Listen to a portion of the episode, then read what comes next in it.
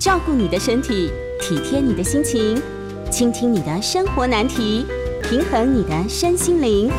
欢迎收听《全民安扣名医时间》。这里是九八新闻台，欢迎收听每周一到周五晚上八点播出的《全民昂扣》节目。我是台湾台台大医院营养师赖胜如，我们将在半点过后接听大家的口音，有关营养的问题，欢迎打电话进来。先预告扣印专线零二八三六九三三九八零二八三六九三三九八。我们今天要讨论的主题是益生菌和益生元。那益生菌是一个热门的话题。那要怎么选择益生菌？我们肠子里面有一些益生菌，那它到底有什么样的功能？那可有没有什么样的方法可以来喂养我们的这些益生菌呢？常常会让人觉得很困扰。那我们的身体啊，里面有在我们的肠道，在比较后端，也就是大肠的那个部分，在呃比较后端的肠道，有很多的益生菌存在。那益生菌就是活的微生物，基本上它也是一种细菌。呃，细菌的一个一个统称。那有时候呢，它可能也是一些呃酵母菌。那要有更好要了解益生菌的工作，那我们一定要消了了解到说肠道的工作的这样子的一个原理。那我们的肠道啊，一般来说比较狭隘的这个解释啊，我们先讲到的是小肠和大肠。那我们的食物。呃，经过经过口腔吃进去之后呢，食物会到小肠去去吸收。那吸收了这些营养啊，包括呃三大营养素，那还有维生素跟矿物质。那没有被吸收的这些残渣呢，就由大肠把它排出来。所以，我们基本上我们会觉得，哎，我们的肠道啊，有着消化排泄这样子的一个功能。那另外，其实我们的肠道啊，也有一个很正常的一个要维持一个很正常的这个免疫功能。如果我们到 Google 大师问一下，身体里面最大的这个免疫器官呐，它就会跑出肠道。所以肠道是我们身体里面最大的一个免疫器官。那它包括我们的肠道，包括呃屏障，好把这个细菌啊屏障在肠道里面，而不要跑到血液里面。那另外呢，肠道也分泌很多的这个免疫球蛋白。那我们的肠道里面啊，肠胃道里面发现了一些很多很多的微生物组态，这样子的一个生物组组成啊。那包括细菌、真菌、酵母菌等等这样子的一个生物的这个生物组态的这个系统。那这些微生物啊，在我们的健康，在人体的健康上面啊，扮演非常重要的这个角色。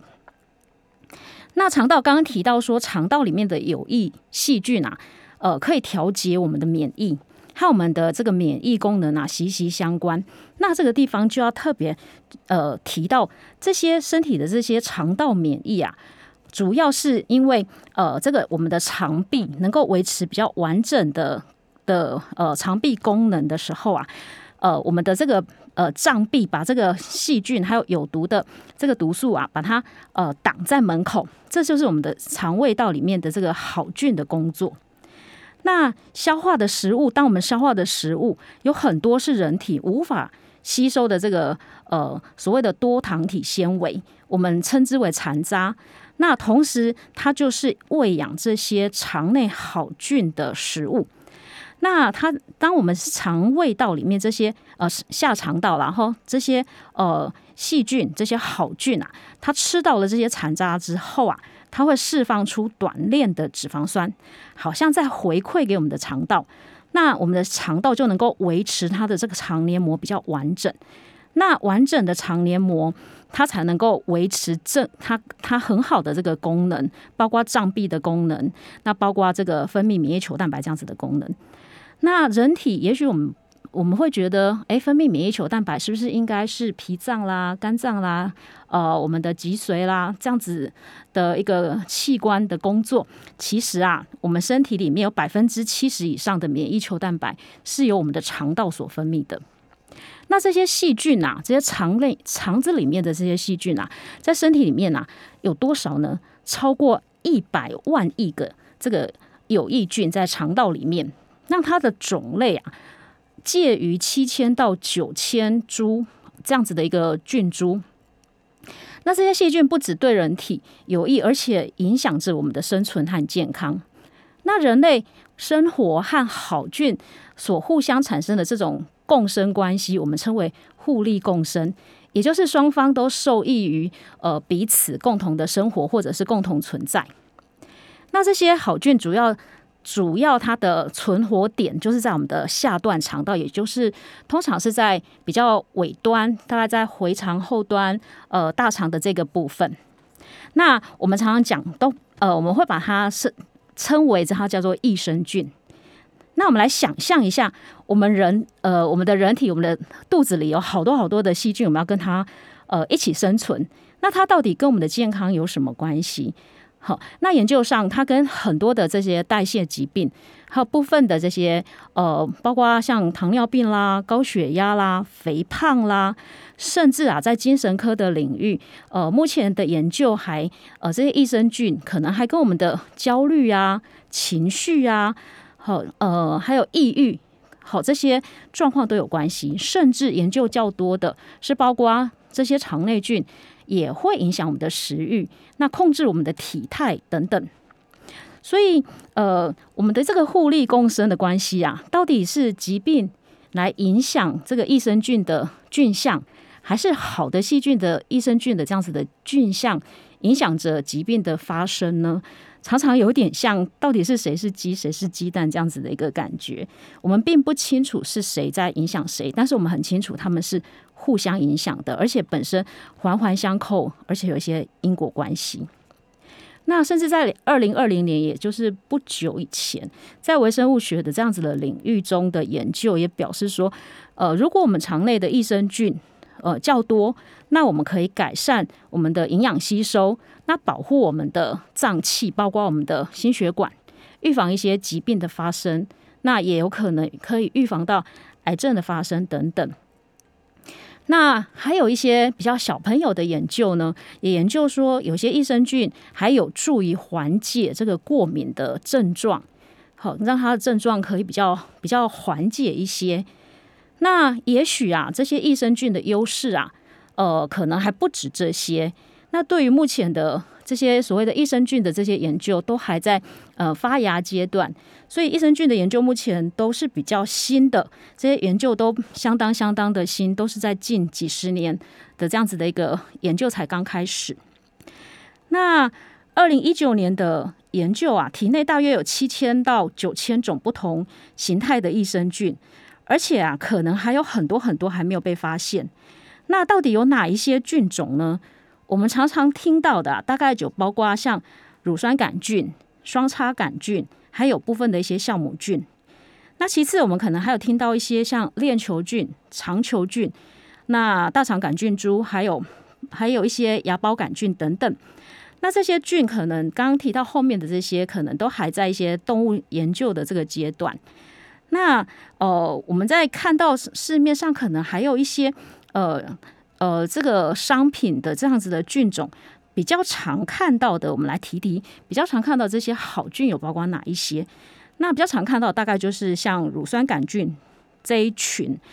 那常见到也比较常听到的好菌的类型，它是这种呃比较常听到的哦。那在食物消化当中，它扮演它很重要的一个角色。那也有研究比较偏向它可以预防一些感染，呃，还有一些肠道的这个呃过敏和肠道的肌躁症等等。那还有一些可能在，如果在呃乳酸杆菌在肠胃道里面，呃它的菌种较多的话，有机会可以减少这个肠道的这个肿瘤的问题。当然，乳酸杆菌它有很多的分支和类型，那也比较常看到了，在研究上比较看到常看到像鼠李糖、呃乳酸杆菌啊等等，也是研究比较多的这种菌株等等。那这些。这些菌株在乳酸杆菌的另外的研究呢，也看到它可以缓解一些腹泻的一个发生，还有跟呃一些异位性皮肤炎也有比较有相关性。那在慢性疾病的部分呢，跟呃尿路感染啦，还有糖尿病等等的一个状况，也呃有一些研究也陆续有一些发表。那未来的研究可能会在乳酸杆菌在对抗一些感染或是肺部疾病等等的一个角色。那其次，我们也常听到的像双叉杆菌，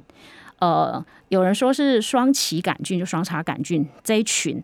那双叉杆菌当然它也有很多的这个分支。那主要双叉杆菌群呢，它可以吸收呃，或者是可以代谢所谓的纤维多糖体，就是人体所不能吸收、不能使用的这些多糖体，到后段肠道去呢，就容易被双叉杆菌给吃掉。那双叉杆菌利用了这些多糖体呃纤维呃吃掉之后，当成它的一个原料之后呢，它就会释放出短链脂肪酸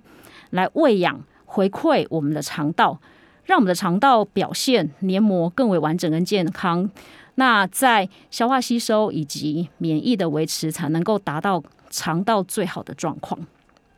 所以研究上面，在近期的研究，在生物工程还有生物技术的这一类的期刊研究，就有证明说，双叉杆菌可能因为这样子的一个调控，也有助于预防一些肠道感染，还有一些肠道发炎以及修正。呃，我们的这个便秘的情况，改善肠道对营养素的这个吸收的功能。那另外，精神科的领域也有不少的领不少的这个研究双叉杆菌跟精神呃调节，包括呃抑郁症啊，或者一些呃情绪上的一个一个呃表现上的一个帮忙，也陆续有证明它可以缓解压力啊、焦虑啊，还有。一些精神科的这些症状，那另外也比较常听到的，大概就是酵母杆菌。那酵母菌这一部分的话，不像我们平常，它倒不是说我们平常在做面包的这一类的菌虫哦。那它的分支当然也是很多。那酵母菌的研究的话，比较呃偏向的是呃像抗生素所引起的呃腹泻等等的这一类的影响，是呃效应上比较是在这个部分。那知道了这么多益生菌，那是不是吃这吃很多很多的益生菌，种类很多或者是数量很多的益生菌到肠道里面就会越好吗？好，我们来看看这样子的一个呃问题。如果这些菌株都是有它独特的好处，那我们是不是可以利用呃，比如说定剂的方式啊，把它混在一起啊，然后常常吃，多多吃，把它吃到我们的肠道里面去，然后让它呃在里面工作呢？那由于我们肠道啊，我们本身天然就存在很多不同类型的这个细菌，那有时候我们吃的这些商品的菌株，呃，在如果是单株，它们也呈现在呃，有些商品是属于单株，有些。商品可能就是很多种不同菌株一起合并在一起，那这些菌种到底是单株好呢，还是还是呃很多的菌一起吃比较好呢？那这目前的研究上倒没有特别的定论，有不同的研究、不同领域、不同科学的研究，其实也有不同的建议。有些研究指出是单株摄取比较好。那有些研究呢，就提出，哎，其实很多种不同的细菌把它混在这些益生菌把它混在一起，似乎它的在在一些呃肠胃道的这个，包括在腹泻或者是便秘的功能上面，好像比较好，所以这部分目前并没有特别的呃这个结果。那我们在找这些益生菌、这些优质益生菌的时候，我们要怎么来选择？那怎么来看它对我们肠道的这样子的一个健康呢？简单来说，其实益生菌是一种活，是一种活的微生物，在我们肠道里面，它我基本上在肠子里面，在每个人肠子里面，它都维持他们自己的一个平衡状态，而且每个人都不一样，都是非常的独特的。所以，如果能够在肠内维持一个比较好的菌相，呃，它就可我们的身体就会维持比较健康的一个状态。那么，如果失去了一些一些呃，如果它的生态失调了，那可能就会出现一些健康的一些问题，包括像一些发炎性的肠炎啦，呃，或者是腹泻啦、便秘啦，呃，甚至像肥胖啦、慢性疾病等等。虽然很多的机制上面是如何在影响我们，并不是。这么这么的清楚，但是他们是呃可以互相跟我们身体有一些互利共生，那也会有互相影响着我们的这个健康的这样子的一个情况，所以我们尽量保持它的这个平衡。那我们在下段的节目里面再来提提，呃，如何来养肠内的这些好菌。我们先进一下广告，休息一下。欢迎回到九八新闻台全民昂扣节目。我是台大医院营养师赖胜如。那我们将在三十分钟，八点三十分钟之后，呃，广告之后，我们会来接听 call in。那我们今天欢迎大家把营养相关的问题都可以 call in 进来。那我们的 call in 专线是零二八三六九三三九八零二八三六九三三九八。那我们刚刚提到，呃，肠胃道里面每个人肠胃道里面的这个肠胃道的菌相的平衡，其实都是呃独一无二的。那是不是有需要，或者是要来呃补充很多的菌粉，或者是呃这些所谓的益生菌制剂啊？其实，在国外，他们呃很就很像蛋白粉一样，其实在补充这些菌粉是不太需要太多的这个批准。那我都知道，其实我们在补充这些益生菌，它最终我们都希望它来到我们的肠子后端，也就是比较靠大肠或者是大肠末端的。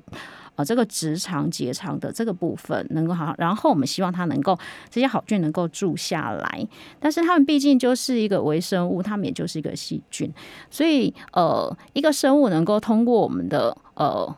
经由我们的胃，然后通过我们胃酸的考验。然后再经过我们的肠，经过我们呃碱性肠道的考验，又要耐酸又要耐碱，然后再到我们的这个大肠末端，嗯，其实还这条路径还蛮辛苦的。那呃，所以是不是真的我们在吃这些益生菌，是不是有这么多的菌种能够达到我们这个后端的肠道？其实呃嗯，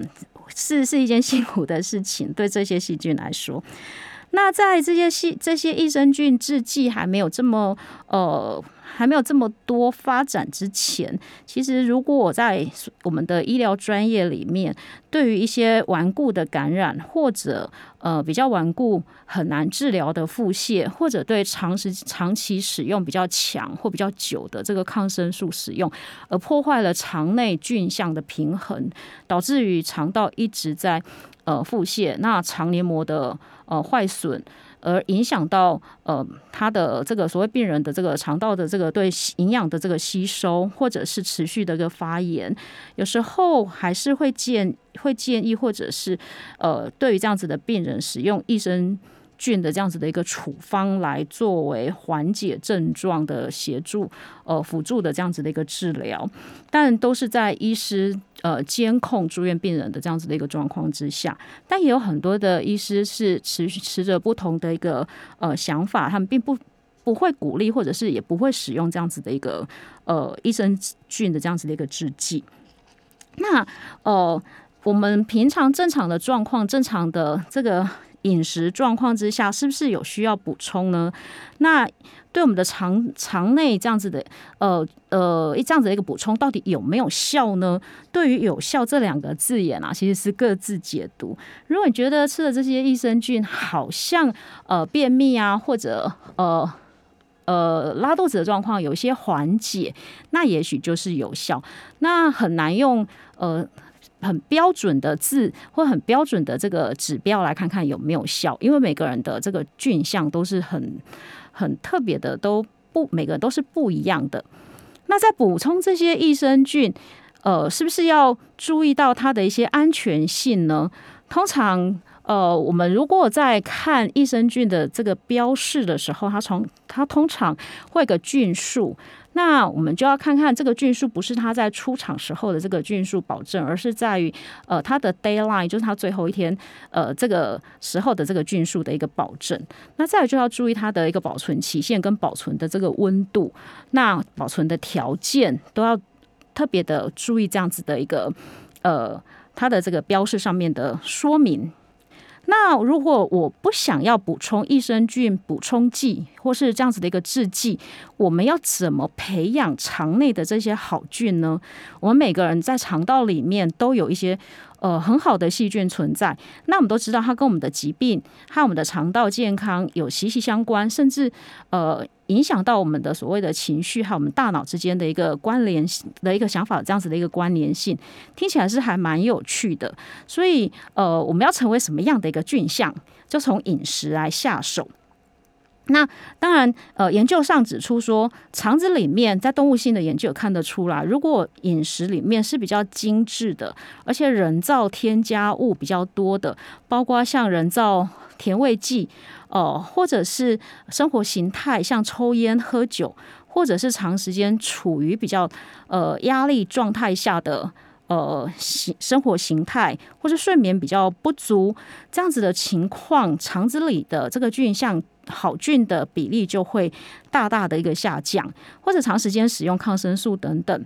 那或者是食物里面的农药或是化学成分较多的时候，肠内的菌相的平衡是会被呃破坏的。所以对健康成人来说，我们其实可以借由生活形态的改善，或者让我们的好好的睡觉啦，好好的呃减少这样子的一个生活的一个压力。那呃常常做一些简单的运动，睡眠充足，那从饮食上面去下手。那饮食上面要怎么去做呢？我们可以从增加一些益生元，也就是细菌的这个食物的来源，这个源就是源头的源。好，所以益生元或者是益菌生，就是帮助好菌生长的物质。那益生元怎么帮助我们肠内的这个细菌的一个好菌的这个平衡呢？那我们刚刚有提到，肠道内有非常非常多的这个细菌的存在，那它种类也在七八千呃种以上。那这些益生菌都是活的呃细菌，那它可以帮助我们的，它会吃我们这个消化食物之后的残渣。那好的营养素被我们的小肠吸收起来了，好维生素啊、矿物质啊，还有三大营养素、糖类、脂肪、蛋白质等等。那没有被吸收的这些，我们。比较多的成分其实是在纤维，也就是像我们吃很呃蔬菜啦、水果啦的这些纤维质，呃水溶性纤维也好，或者是非水溶性纤维也好，那这些纤维就会去喂养我们肠内的这个细菌。我们刚刚有提到，像刚刚提到的这个双叉杆菌，它就很喜欢吃我们这些残渣。那吃了残渣之后，它就会回馈。喂养这个短链脂肪酸给我们的肠道，让我们的肠道呃维持一个比较完整的功能，好，包括免疫功能，还有包括一些障壁的这个功能。好，所以肠道的这个维生素的微生物的组态，我们可以借由食物来。那这些益生元涵盖在比较多纤维质的食物，那我们再想想看，哪些食物有很多的这个纤维质呢？好，很多纤维质就包括刚刚提到的这个蔬菜啦、水果啦，还有全谷类啦、呃豆类啦、根茎。菌菇，还有一些海里的藻类等等，这些复合性的食物都含有很多这个纤维的这个来源，所以益生元还源来源的这个食物比较多，是属于所谓的植物性的食物来源，好就在蔬果类、根茎类、全谷类和以及干豆类这些高纤维的食物。那这些益生菌，因为它有很多种不同的菌株，所以益生元当然也有喂养着不同的细菌。所以根据益生益生元的这个结构啊，我们常常听到的像一些寡糖类啦、呃果聚糖类啦，或者像一些抗性淀粉、葡萄糖衍生物的这个聚糖、低聚糖这一类的食物，其实都含有很多的可以喂养我们肠道的这个所谓的益生益生菌的这个食物益生元的来源。那这些摄取这些益生元的食物有什么好处呢？我们也知道，如果我们常常摄取这些呃含有纤维丰富的这些益生元，我们不仅仅吃到纤维本身，而且我们吃到很多的植物激素，那我们吃到很多的这些呃维生素还有矿物质，会比我们单单去呃添加一些纤维粉。或者是我们只吃单一的呃所谓的健康食品，或者是补充剂来得更好，因为本身蔬菜水果这些植物素，还有这些呃呃这些维生素和矿物质这些微量元素。那包括像一些彩色的这个酶类啊，这些酶类它就含有很多的这个花青素，本身就可以预防一些慢性疾病的一个风险，保护我们的心脏血管，保护我们的这个癌症发生的风险，它本身就丰富的一个营养素。呃，所以吃食物本身来养我们肠内的好菌啊，呃，我会觉得会比吃这个所谓的单一益生元的这个补充剂来的更好一点。除非呃，像很多的病人，他可能没有办法从有口进食吃到多样化的食物，那才那才呃比较退而求其次来做这个呃呃定剂的这个，或者是说健康食品这样子的一个补充。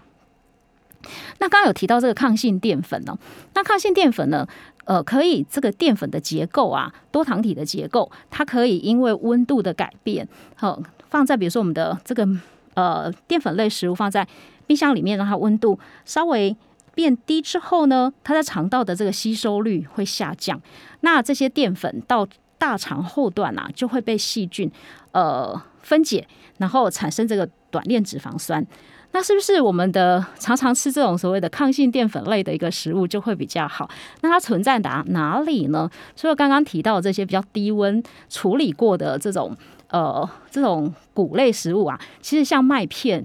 现在蛮流行的这种所谓的隔夜麦片，就在前一天就把这个燕麦片啊泡在我们的这个优格里面，然后隔天再加一点蔬菜，再加点这个莓果啦，或者是最近芒果还蛮。蛮不错的，那凤梨也不错啊，就再加一点这些水果来当成我们这个健康的早餐。那这些多糖体纤维在肠道就会被细菌给被我们的好菌给吃掉，然后来喂养我们，让我们的肠道更为健康。那时间过得真快，我们先进广告，稍等就接大家的扣印喽。欢迎回到九八新闻台全民昂扣节目。我是台大医院营养师赖胜如，我们接下来的节目可以接听大家的 call in，我们的 call in 专线是零二八三六九三三九八零二八三六九三三九八。那如果有相关营养的问题，或者像今天的呃所提到的益生菌和益生元的问题，欢迎大家 call in 进来。那我什么时候呢？补充益生菌，我觉得可以建议大家，比如说要到呃出国的时候，或者是呃跟我们的饮食内容比较不一样的呃这个国家，那因为饮食形态的一个不同，所以益生菌带着当做预防使用，呃是个不错的时机。好，那或者是说呃如果有长时可能会有比较长时间需要使用到抗生素的制剂，在做一些治疗的话，可能在抗生素之前就可以稍微补充一下益生菌。那这部分的话，也许可以跟您的医师们呃做更好的一个咨询。那我们先接蔡小姐的电话，蔡小姐您好，啊，营养师您好，是啊，我想请教一下哈，我是在去年底的时候。呃，发现体重由六十公斤掉到五十公斤，是后来就想到说可能是那个呃甲状腺的关系，就去看病。对，那就是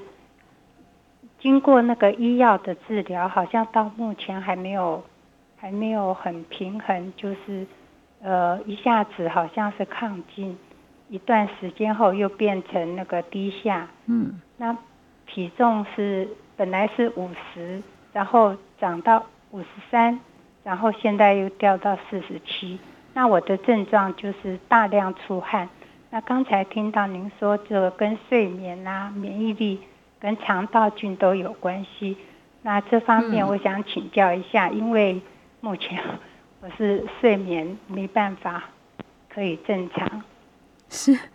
好的，谢谢。那我们再报一次我们的扣印专线零二八三六九三三九八零二八三六九三三九八。那蔡小姐的问题是甲状腺机能亢进导致，这样听起来您的这个体重波动相当的，这个波动的幅度相当大，所以我们还蛮建议，因为体重的这个变化，呃，我们还是会觉得跟热量摄取的平衡有关。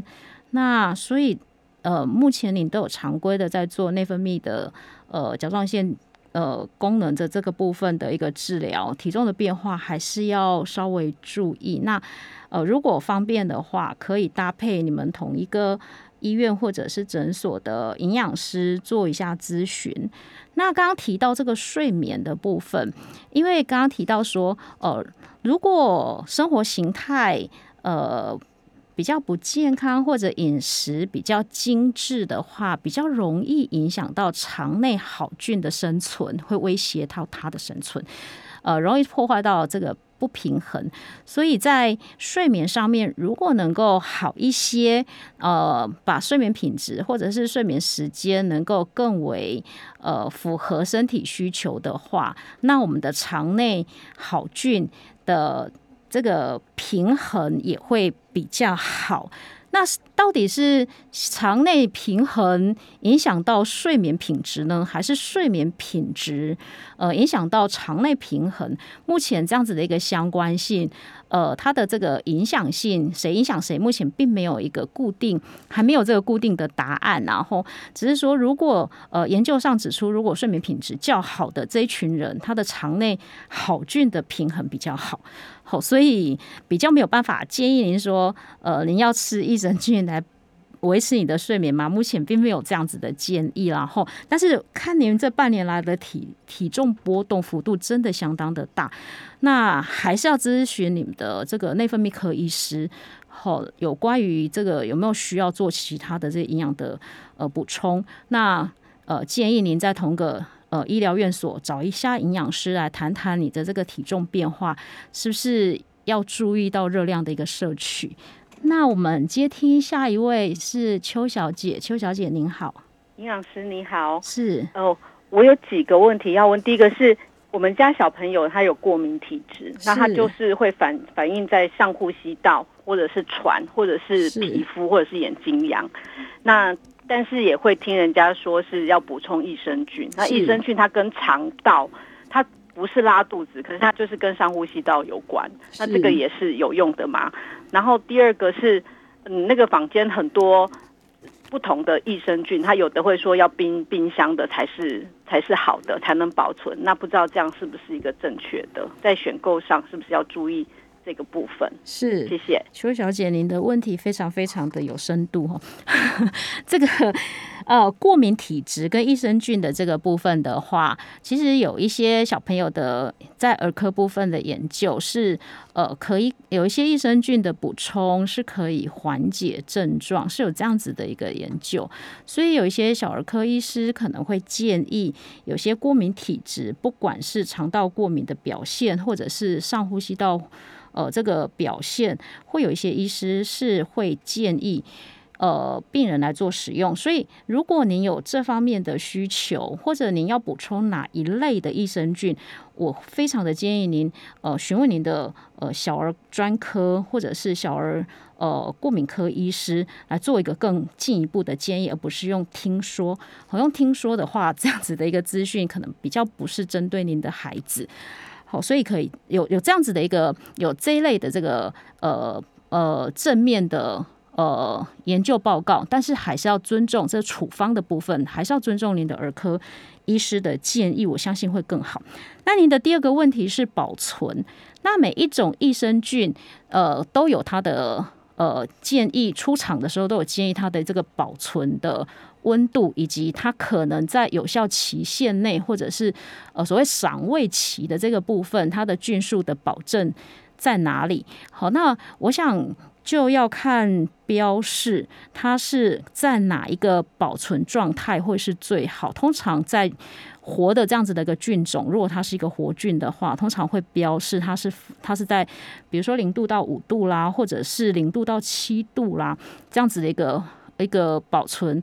呃的方法或者是温度来维持它活菌最佳状态，所以还是要看食品标示。所以当您在采购益生菌的这个部分的话，还是要去注意这些。那比较要提醒的是，不管是过敏体质或是一般的保养，呃，如果您呃想要补充益生菌，会建议您同时补充益生元，也就是在您的饮食上面好好的摄取。稍微多一点点的蔬菜、水果、全谷这一类的食物，把你自己肠胃道里面的好菌把它顾好，我相信这是一个比较根本的方法。好，所以让你的孩子多尝试这一类的食物哦，不要忘了。那我们下一个接听林先生，林先生您好，林养师你好，是我今年八十岁，我听不出来。像六十岁，是，因为我有长期的、长期性的便秘，是，我试吃一个多月的益生菌也都没效。是，那益生菌也不便宜。是，那到底要怎么吃？要吃多少才能改善这个便秘习惯？是，好的，好。先生，您的声音真的中气十足，真的完全听不出是八十岁的年纪。好，便秘这件事情，如果说我们呃单纯建议您从饮食里面去增加纤维，有时候会因为年纪稍长，肠道蠕动稍微稍微呃可能没有这么顺，或者是在排便的力道上面，好收缩的这个呃可能稍微也比较。呃，小一点，所以有时候便秘不完全只是因为呃我们摄取的纤维不足，或者是只是某些原因。如果要建议您从呃饮食里面去增加纤维的摄取，可能要慢慢增加。那至于有效没有效，我补充了很多的益生菌，但是好像对便秘这件事情没有太多的帮忙。嗯，刚刚有提到有效是否有效？呃。目前研究上并没有针对有效有一个特别的说法，也许就是我我希望呃来改善便秘，那我希望呃便秘真的让我感觉到次数变好，或者是呃排便的这个量变多，或是比较顺畅，蹲马桶的时间比较短，这个就叫有效。好，都是自我的感受。那其实粪便的内容呃它要够多。就是粪便的量够多，其实纤维的量真的是一个很重要的点。那再其次，像这么热的天气，呃，水分不足也会影响到排便，所以水分跟纤维同等的重要。所以当您要解决呃这个排便便秘的问题的话，建议增加蔬菜，然后足够的水分。那其次才是呃所谓的益生菌的这个补充。那我们可能要先进广告，我们广告回来再继续接大家的扣印。我们的扣印专线是零二八三六九三三九八零二八三六九三三九八。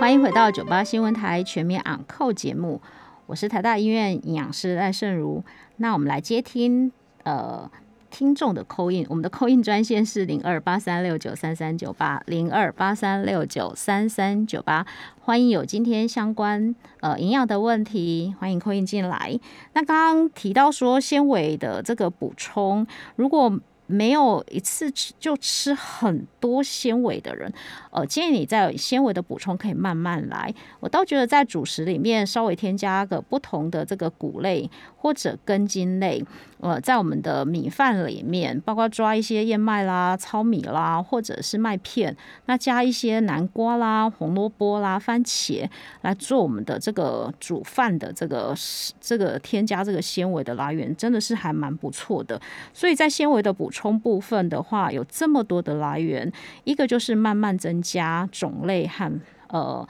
纤维的量，以免造成太严重的这个胀气的问题。那第二个的话，就是种类越多越好，我们就多样化去摄取不同的食物，来补充我们的纤维以及这些微量元素。那我们接听呃李哎王小姐，王小姐您好，哎你好，是，我请教一下，那个营养专家都是叫我们不要吃精制糖，是，因为当我们在买产品的时候，我们从它的营养标识还有它的成分，我们怎么知道它有没有加精制糖？那第二个问题是。呃，有的专家是说益生菌是饭前吃，可是又有的他说是要饭后吃。请问这两个时间吃它的功效有什么不同？谢谢。好的，呃，精制糖呢，就是我们一般来说，如果是属于甜味剂的话，我们会把它放在精制糖的范围里面。那在食物标示里面的营养成分，通常我们在碳水化合物的下一格。它比较内缩一点点。呃，在食物标示，它通常都会有都会有说明它含了几公克的这个米字旁的糖。那如果我们看到米字旁的糖呢，绝大部分大致上都是属于精制糖的范围。那目前的话，我们比较常看到的商品，大概就是蔗糖啦，添加在。在饮料或者在一些食食品里面，或者像果糖，呃，或者是果糖、糖浆这一类，都是比较属于精制糖。所以，其实，在呃减少精制糖的摄取，一个就是在食品里面，我们减少一些甜的食物，真的吃得出来是甜食的这些食物。那其次，如果我们这一点可以做得很不错的话，我们可以再进步，也就是我们可以用呃粗糙的谷类来取代比较呃加工比较呃完整的谷类，比如说含有壳的或含有呃这个呃麸质的这种谷类，像全麦来取代所谓的白。白米或者是全麦面包来取代这个白色的面包，或者是荞麦面来取代这个白面条等等这样子的一个做法，那是不是吃白饭或者是白面包就有绝对的不好呢？倒不是这样子的的概念。那这些所谓的呃淀粉类食物。即使它是白饭或者是白馒头、白面包，它也不是属于精制糖的范围里面。那所谓精制糖是真的是所谓的呃甜味剂添加。那至于益生菌的吃的时间，那因为益生菌的建议目前并没有特别的呃，比如说包括菌种。菌数或者是哪些菌搭配哪一些菌，都目目前都没有太多的这个很明确的证明，甚至它对人体健康维持的机制上面，目前的这个途径也还没有很明确。好，所以都还没有达到所谓的建议等次啦。后所以因为这样子，所以没有特没并没有特别说应该是餐前吃或者是餐后吃。那就一个就一个呃比较健康促进这样子的一个营，大部分的营养师们应该会比较建议我们是吃益生元来养我们自己肠胃道里面这些这些益生菌。那这些益生元，因为它有很多的纤维，像刚刚提到的燕麦，它的益生元，它的纤维就来自所谓的贝塔 glucan，然后就是呃纤维贝塔聚。这叫葡聚糖这一类。好，那如果像是大蒜的益生元，大部分就来自于 inulin，就是所谓的菊糖。那其实，在一些商品，我们都可以看到这一类像菊糖的添加物，就本身它就是卖菊糖这样子的粉状，或者就直接就是卖水溶性纤维贝塔 glucan。那其实，在最近期几年的研究报告有提到说。呃，虽然我们知道这些水溶性纤维，刚刚说的 beta glucan 或是 inulin 对肠内的好菌是有帮忙的，但如果呃从动物实验实验来看，单纯喂以这些动物吃这些所谓的单一呃呃所谓的水溶性纤维单一喂取的话，那它肠内的菌种其实并没有想象中会培养出这么好的一个一个菌相，在好菌的部分，甚至。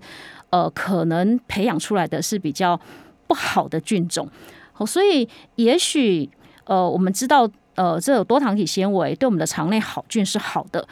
原因是因为我们摄取的是大量的蔬菜、水果、全谷类或者是呃根茎类这样子的一个食物的整体帮忙，而不是单一在。呃，所谓的单一纤维或是多糖体这个部分，那当然这些所谓的研究报告都还等着呃未来很多的一个研究来证实。但我们目前知道肠内的好菌多，那这些益生菌的菌相以及益生元都帮助我们的健康，那跟我们的身体健康、疾病的预防都是息息相关的。那这是今天的节目，我们下周见。